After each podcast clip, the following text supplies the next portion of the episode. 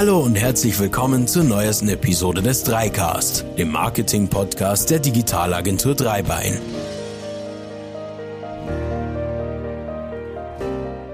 Ja, hallo und ganz herzlich willkommen zum nächsten Dreicast, dem Marketing-Podcast der Agentur Dreibein. Mein Name ist Florian und heute geht's um das Thema Hosting, Webhosting eurer Website oder eures Online-Shops. Wenn ihr ein Geschäft in einer Stadt eröffnet, dann ist meistens eins der entscheidendsten Kriterien neben dem Größe und dem Preis natürlich die Lage. Bei einer Website scheint es aber oft so, als wäre die Lage, beziehungsweise in diesem Fall der Speicherort der Website, eigentlich egal. Aber starten wir mal ganz von vorne. Damit ihr eure Website online bringen könnt, benötigt ihr eins. Speicherplatz. Das kann theoretisch auch in eurem Haus, auf eurem heimischen Rechner sein. Doch im Regelfall läuft der nicht 24 Stunden, 365 Tage im Jahr, störungs-, unterbrechungsfrei und mit einer stets performanten Internetverbindung.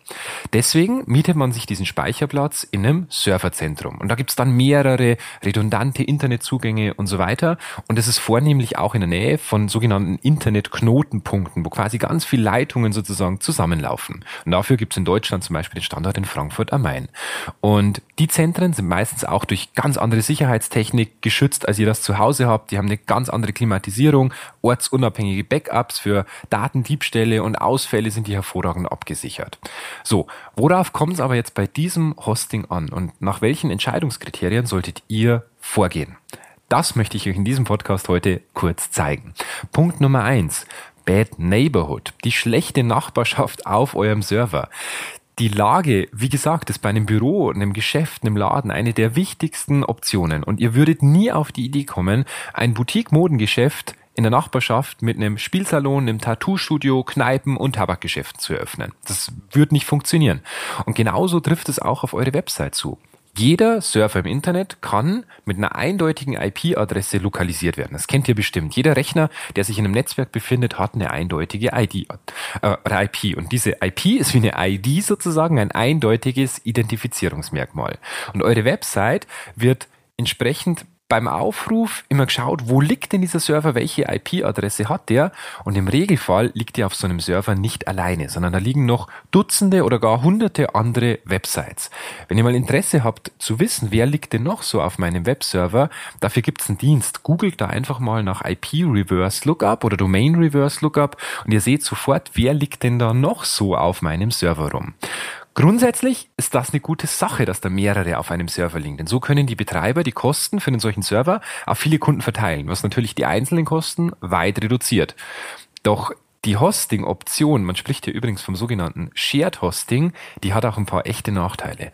Zu den geteilten Ressourcen kommen wir später nochmal, aber das Bad Neighborhood-Problem beschreibt einen Sachverhalt, bei dem quasi ihr auf einem Server liegt und auch eine andere Website auf diesem Server liegt und die einfach abgemahnt wird, beziehungsweise vielleicht sogar von Google geblockt wird. Und es könnten unterschiedliche Gründe sein. Zum Beispiel sowas wie pornografische Inhalte, Seiten, die Schadsoftware verbreiten, Seiten, die Spam-Nachrichten verbreiten. Übrigens oft vielleicht auch nicht bewusst, sondern weil eine Seite dort gehackt wurde. Gewaltverherrlichende Seiten, Websites mit extremistischen Inhalten oder Phishing-Sites. All diese Seiten mögen Suchmaschinen logischerweise gar nicht. Die wollen die nicht anzeigen, die möchten sie am liebsten über Filter blocken. Und dabei schließen Suchmaschinen gerne von der eigenen Website auch auf die andere. Ganz klar. Und verbreitet eine Website Spam-Nachrichten, ist es für Suchmaschinen nur logisch, dass alle anderen Webseiten auf diesem Server qualitativ wahrscheinlich nicht so gut sein können. Und das trifft in der Praxis natürlich relativ oft zu, denn wenn eine Website zum Beispiel Spam-Nachrichten verschickt und vorher gehackt worden ist, dann ist es relativ wahrscheinlich, dass dieser Server nicht gut genug abgesichert ist und dementsprechend auch andere Webseiten auf diesem Server vielleicht zu Spam-Schleudern sozusagen werden.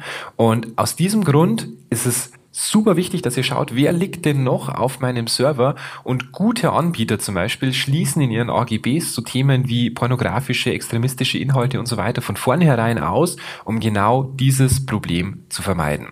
Und das Problem an diesem Problem sozusagen ist, dass es euch im Ranking mehr oder weniger bestraft, ohne dass ihr das mitkriegt. Und das ist ganz schwierig, denn so eine, so eine andere Seite auf eurem auf eurem Webserver, wenn die Phishing-Mails verschickt, wenn die Spam-Mails verschickt, das ist für euch super schwierig nachzuvollziehen. Aus dem Grund ganz klarer Tipp, Holt euch einen Hoster, der das weiß, der in seinen AGBs so Themen wie Phishing und Co. sofort ausschließt, extremistische Inhalte ausschließt, Virenscanner hat, die immer wieder die Server durchscannen, dann könnt ihr solche Themen zum großen Teil schon mal ausschließen. Also wichtiger Punkt, Bad Neighborhood vermeiden. Nächster Punkt, Speicherplatz. Da geht es nicht nur um die Menge, sondern auch um den Art oder um die Art des Speichers. Beim Speicherplatz ist es ja vermeintlich einfach. Man denkt sich, je mehr, umso besser. Doch äh, ihr könnt es euch bestimmt denken, so einfach ist es nicht. Beim Webhosting kommt es immer darauf an, was ihr vorhabt und tatsächlich ist da oft auch weniger mehr. Typisches Webhosting hat mittlerweile sogar in den kleinsten Verträgen 10 oder gar 100 Gigabyte Speicher. Und es kommt immer dabei darauf an, welche Inhalte wollt ihr eigentlich über eure Website zur Verfügung stellen. Wenn es am Schluss textlastige Inhalte sind und hier und da ein paar Bilder, ja, dann reichen 10 Gig. Dann müsst ihr euch nicht nach dem Speicher entscheiden, so ähnlich wie beim Handyvertrag. Wenn ihr da nur WhatsApp macht, dann braucht ihr auch nicht die 50 Gigabyte Datenvolumen. Dafür solltet ihr eher schauen, dass die Art des Speichers hochwertig ist. Denn beim Speicher gibt es große Unterschiede. Es Ihr kennt bestimmt noch dieses ratternde Geräusch in den alten Rechnern. Das war die, die Festplatte, die ganz oft mit diesem Lesekopf über diese Magnetscheibe sozusagen gefahren ist. Und das ist die, die klassische Festplatte, wie es es auch heute noch in vielen Servern gibt. Die hat ein paar ganz große Vorteile. Zum einen die Speichermenge. So eine Festplatte, die gibt es mittlerweile mit mehreren Terabyte und die ist auch extrem günstig im Vergleich zu den anderen Speicherformen, den sogenannten SSDs. SSDs sind Solid State Disks, braucht ihr euch nicht merken, aber heißt nichts anderes als wie so eine SD-Karte, wie ein USB-Stick. Da drin bewegt sich nichts und dadurch sind die Abrufzeiten wesentlich schneller. Nachteil, sie sind auch wesentlich teurer und stehen nicht in der gleichen Größe zur Verfügung. Warum ist das jetzt für euch wichtig? Naja, ganz einfach. Wenn ihr euch beim Webhosting für einen Anbieter entscheidet, dann geht bitte nicht nach der Größe. Schaut bei der Größe nach dem, was ihr dann wirklich auch einsetzt, aber achtet vielmehr darauf, wie dieser Speicher vorgehalten wird. Ob es sich um einen langsamen Festplattenspeicher handelt oder um einen schnellen SSD-Speicher. Und im Idealfall geht ihr dann auch noch in die Tiefe und schaut, wie denn dieser SSD-Speicher ist. Denn auch hier gibt's verschiedene Möglichkeiten von der ganz alten SSD, die direkt per Kabel angesteckt wird, wie so eine Festplatte, bis hin zur top modernen Lösung, die es einfach aus den neuen Rechnern auch gibt, die direkt sozusagen am Mainboard drauf sind und die eine unglaubliche Geschwindigkeit haben, die aber natürlich noch teurer sind. Das heißt, gerade bei der Speicherlösung achtet darauf, was braucht ihr und dann schaut mit dem Bedarf, mit dem konkreten, welcher Anbieter hat denn dafür die schnellste Lösung und bitte nicht, wenn ihr 10 Gigabyte braucht, den Strato-Vertrag mit einem Terabyte nehmen, weil mehr ist mehr. Ganz im Gegenteil, achtet hier bitte nicht auf die Quantität, sondern auf die Qualität des Speichers. Denn die Ladezeit ist ein ganz entscheidender Faktor, nicht nur fürs Ranking, sondern auch für die sogenannte User Experience, also für die Kundenfreundlichkeit eurer Website, weil ihr möchtet ja auch nicht auf einer langsamen Website unterwegs sein, wo erstmal der Lesekopf sozusagen zur richtigen Stelle auf der Festplatte fahren muss, sondern ihr wollt auch ein schnelles Erlebnis als Kunde und genau so geht's euren Kunden natürlich auch. Apropos Ressource, bringt uns zum nächsten Punkt. Kunden pro Server. Beim klassischen Webhosting, wie gesagt, hat man meistens dieses sogenannte Shared Hosting, das heißt, mehrere Kunden befinden sich auf einem Server, um dadurch die Kosten zu reduzieren. Und während sich manche Ressourcen echt gut teilen lassen, also wie zum Beispiel eben der Prozessor, der kann problemlos mittlerweile gleichzeitig viele Aufgaben erledigen, weil er mehrere Kerne hat, lassen sich andere echt schlecht teilen. Zum Beispiel so eine Festplatte. Dieser Lesekopf, den gibt's halt nur einmal in dieser Festplatte. Und wenn ihr 50 Kunden auf diesem Server seid, dann kann sich der nicht 50 Mal parallel bewegen, sondern halt nur einmal. Und deswegen solltet ihr ganz explizit darauf achten, wie viele Kunden hat dieser Hoster pro Server. Und ein guter Hoster gibt dies tatsächlich an und macht daraus kein Geheimnis. Denn logischerweise, je mehr Kunden auf einem Server sind, umso mehr teilt ihr euch die Ressourcen und umso schlechter könnt ihr das performen. Und da gibt's echt alle Arten von Auswüchse. Bei guten Hostern sind es im Regelfall 20 bis maximal 50 Kunden. Es gibt auch bei günstigen Hostings ab und zu den Fall von 100 Kunden. Aber bei ganz großen deutschen Hostern findet man tatsächlich bis zu 1000 Kunden pro Server. Und da wird es dann tatsächlich schon echt schwierig. Das merkt man dann an der Ladezeit. Und bei 1000 Kunden müsst ihr euch vorstellen, was steigt? Die Gefahr, dass einer davon vielleicht zur Phishing-Mail wird oder zum, zum Phishing-Anbieter wird, dass einer gehackt wird, Spam-Mails verbreitet. Das heißt, das Bad Neighborhood-Problem steigt. Und bei 1000 Kunden ist es auch wahrscheinlich, dass einer mal einen Peak drin hat. Da kann ein Online-Shop drin sein und Co., der mal irgendwie einen Hype hat über Social Media und die kompletten Serverressourcen dann natürlich irgendwo ein bisschen für sich beansprucht. Und Ihr leidet darunter. Und das macht das ganze Thema echt kompliziert. Eine Ausnahme stellen hierbei übrigens so Cloud-Hosting-Dienste aller Amazon AWS oder Microsoft Azure dar. Das sind andere komplexe Netzwerke, da stehen quasi immer beliebige Ressourcen zur Verfügung. Man kann echt beliebig viel Power da reinstecken. Das sind sogenannte skalierbare Hostings, die skalieren sich automatisch hoch, je nachdem, wie viel Power das die brauchen. Aber das ganz normale klassische Webhosting, das ihr bei vielen deutschen Anbietern so kaufen oder mieten könnt pro Monat. Das hat wirklich ähm, eine, eine sogenannte Shared Hosting Lösung, wie gesagt, und achtet darauf bitte, wie viel Kunden gibt's da pro Server. Nächster Punkt, auf den ihr achten solltet, ist das Thema Traffic. Traffic heißt, wie viel Datenverkehr ist in eurem Paket dabei. Das war früher immer limitiert. Da gab es oft Verträge mit 100 Gigabyte pro Monat sozusagen, die runter und hochgeladen wurden. Und mittlerweile ist das eigentlich überall eine Flatrate. Achtet da vielleicht bei euren bestehenden Verträgen drauf, wenn ihr die schon fünf, sechs, sieben, acht Jahre habt, ob da eine Traffic Flatrate drin ist. Wenn nicht, auf jeden Fall bitte auf den Hoster zugehen, nachfragen, ob es eine Aktualisierung des Vertrags gibt, denn hier sollte tatsächlich immer eine Flatrate stehen. Aber aufgepasst, bei den Cloud-Hosting-Diensten, wie vorher erwähnt, Amazon AWS oder Microsoft Azure und Co., da gibt's keine Traffic Flat, weil da berechnet sich der die, die monatlichen Kosten nach Realverbrauch. Das heißt, der Traffic spielt da eine Rolle im ja, im konkreten Kostenfaktor, in der konkreten Rechnung am Monatsende, da gibt's keine Traffic Flat. Bei allen anderen solltet ihr definitiv eine Traffic Flat haben. Nächster Punkt. E-Mails. Im Regelfall mietet ihr mit eurem Webhoster ja nicht nur Speicherplatz für eure Website, sondern gleichzeitig E-Mail-Postfächer und wahrscheinlich auch noch eine Vielzahl an E-Mail-Weiterleitungen und Co., die über dieses Postfach möglich sind. Die könnt ihr dann abrufen, ganz klassisch über so IMAP oder POP3 kennt ihr bestimmt und mit diesen Möglichkeiten wollen wir uns in dem Beitrag heute nicht näher beschäftigen. Was ihr aber beim E-Mail-Hosting unbedingt beachten solltet, ist, dass ihr eure E-Mails verschlüsselt versenden könnt und dass euer Web-Hosting, und das solltet ihr einmal prüfen, die Möglichkeit hat, sogenannte DKIM und SPF-Records zu hinterlegen.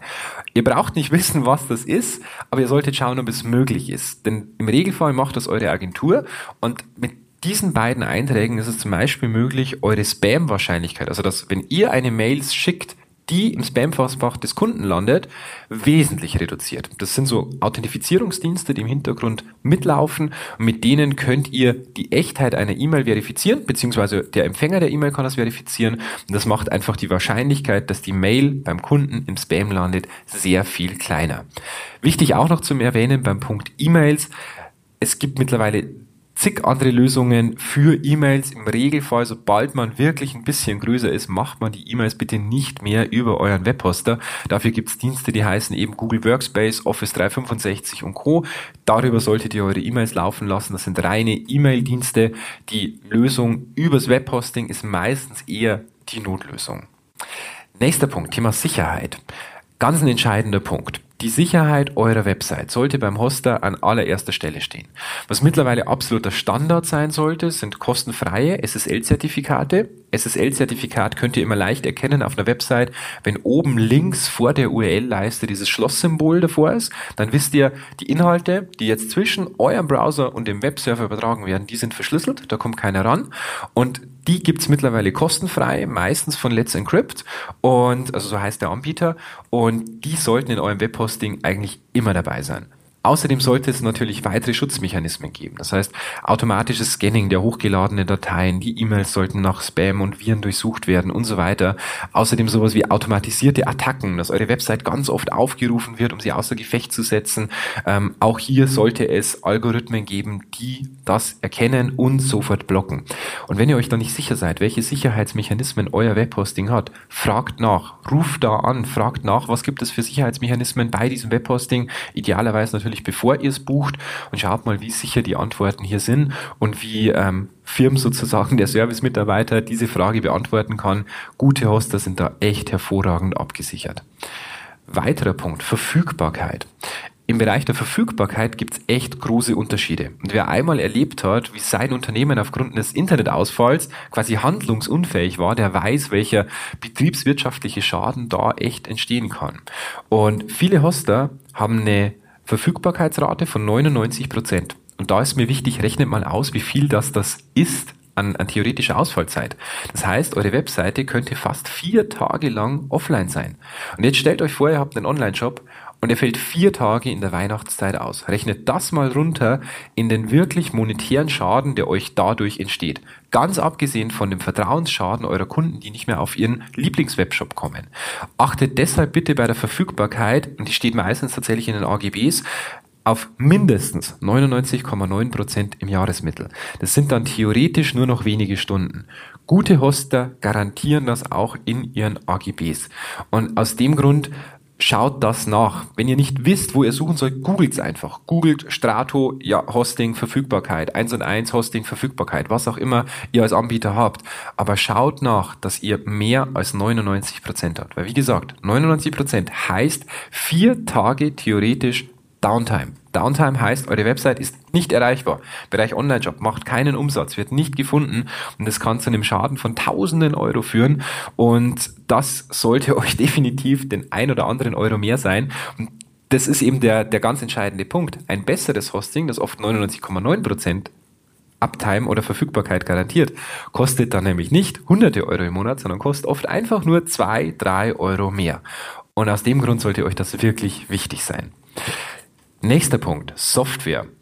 Webserver ist ja, wie vorher erwähnt, nichts anderes als eigentlich nur ein Computer, der im Internet verfügbar ist. Und auch auf dem wird Software installiert. Und diese Software ist zum Beispiel bei einer Website, die meistens Sprache PHP. PHP ist immer noch die Hauptsprache, auf der die Webseiten laufen. Knapp 80 Prozent aller Websites weltweit sind mit PHP umgesetzt. Und das liegt natürlich nicht zuletzt daran, weil ganz viel Redaktionssysteme wie WordPress, Joomla, Drupal, Contao, Typo 3 und Co. alle auf PHP basieren. Und bei der Auswahl eures Hostings solltet ihr deshalb darauf achten, dass euer Hoster relativ schnell neue PHP-Versionen unterstützt und und das ist auch ganz ehrlich gemeint, schauen, dass er alte irgendwann auch nicht mehr unterstützt. Denn mit jeder PHP-Version kommen natürlich neue Features dazu, mit denen Programmierer einfach besser entwickeln können, neue Möglichkeiten haben in der Umsetzung, aber es kommen auch neue Sicherheitsthemen hinzu. Und alte PHP-Versionen werden irgendwann nicht mehr weiter unterstützt und guter Hoster sagt deswegen, okay, wir schneiden alte Fäden ab und entwickeln auch uns in der Sicherheit weiter und schalten alte PHP-Versionen einfach nach einer gewissen Zeit ab.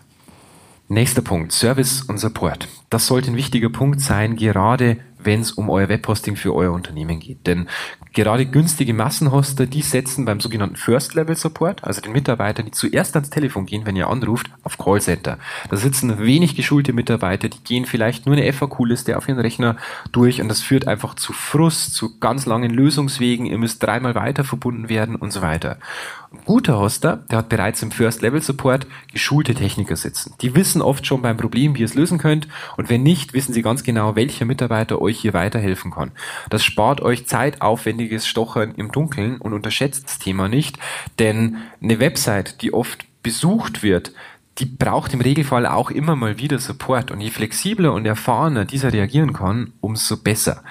Ihr kennt das Thema selber, wenn es Support-Themen gibt bei allen möglichen Anbietern, wie viel Frust da entsteht. Und auch hier ist der Unterschied ähnlich wie vorher bei der Verfügbarkeit oft nicht, ihr zahlt hunderte Euro mehr im Monat fürs Hosting, sondern ihr zahlt ein paar Euro mehr. Und zwar meistens einen einstelligen Eurobetrag. Das bewegt sich im Bereich von, keine Ahnung, zwei bis zehn Euro pro Monat und ihr habt einen ganz anderen hochwertigen Hoster auf der anderen Seite sitzen.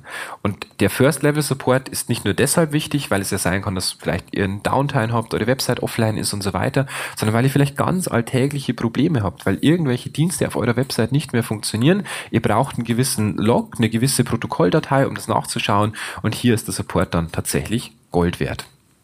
Nächster Punkt. Einstellmöglichkeiten eurer Website.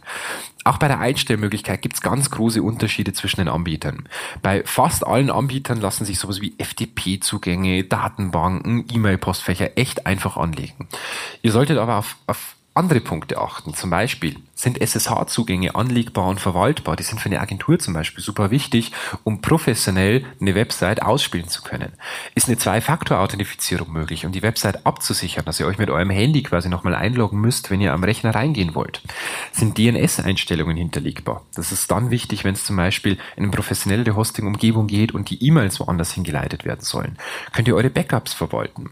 Könnt ihr Cron-Jobs verwalten? Cron-Jobs sind automatische Jobs, die zum Beispiel einmal pro Tag den Zwischenspeicher eurer Website aufräumen können. So ist es echt wichtig, wenn es um professionellere Webseiten geht. Gibt es sowas wie einen Migrationsassistenten, um quasi von einem anderen Hoster zu wechseln? Gibt es sowas wie Übergangsdomains? Wenn ihr eine Website online bringt, dann möchtet ihr ja schauen, passt das alles, ist das alles gut? Dann sollte euer Webhosting die Möglichkeit haben, über sogenannte Übergangsdomains schnell auf diese Website zu kommen. SSL-Zertifikate sind solche Sachen direkt einstellbar. Versteht mich nicht falsch, das geht eigentlich bei jedem Hoster, all diese Dienste, aber ihr solltet darauf achten, dass ihr das selber einstellen könnt und nicht nur über die Hotline. Das sind Dienste, die braucht ihr gerade beim, beim Online-Stellen einer Website immer und immer wieder. Und das ist unglaublich zeitaufwendig, wenn man darüber über den Support gehen muss und an der Stelle vielleicht sogar noch einen schlechten Support sitzen hat. Deswegen achtet darauf, dass ihr im Backend oder im, in den Hosting-Einstellungen wirklich viel selber machen könnt.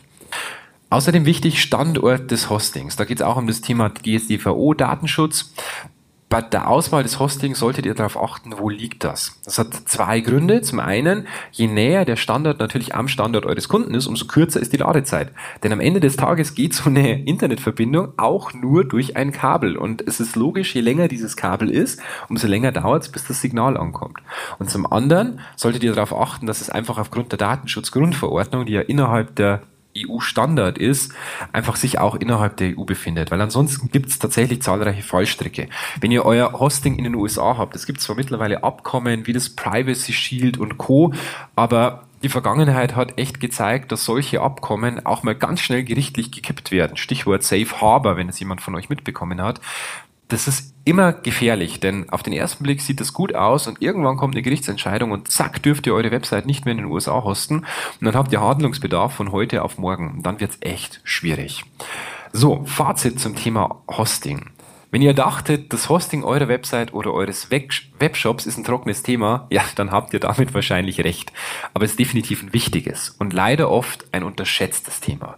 Denn gerade in diesem Bereich ist jeder investierte Euro tatsächlich ein ganz großer Unterschied in Sachen Zuverlässigkeit und Performance. Spart hier nicht am falschen Eck, sondern entscheidet euch vor allem als Businesskunde für ein professionelles Webhosting.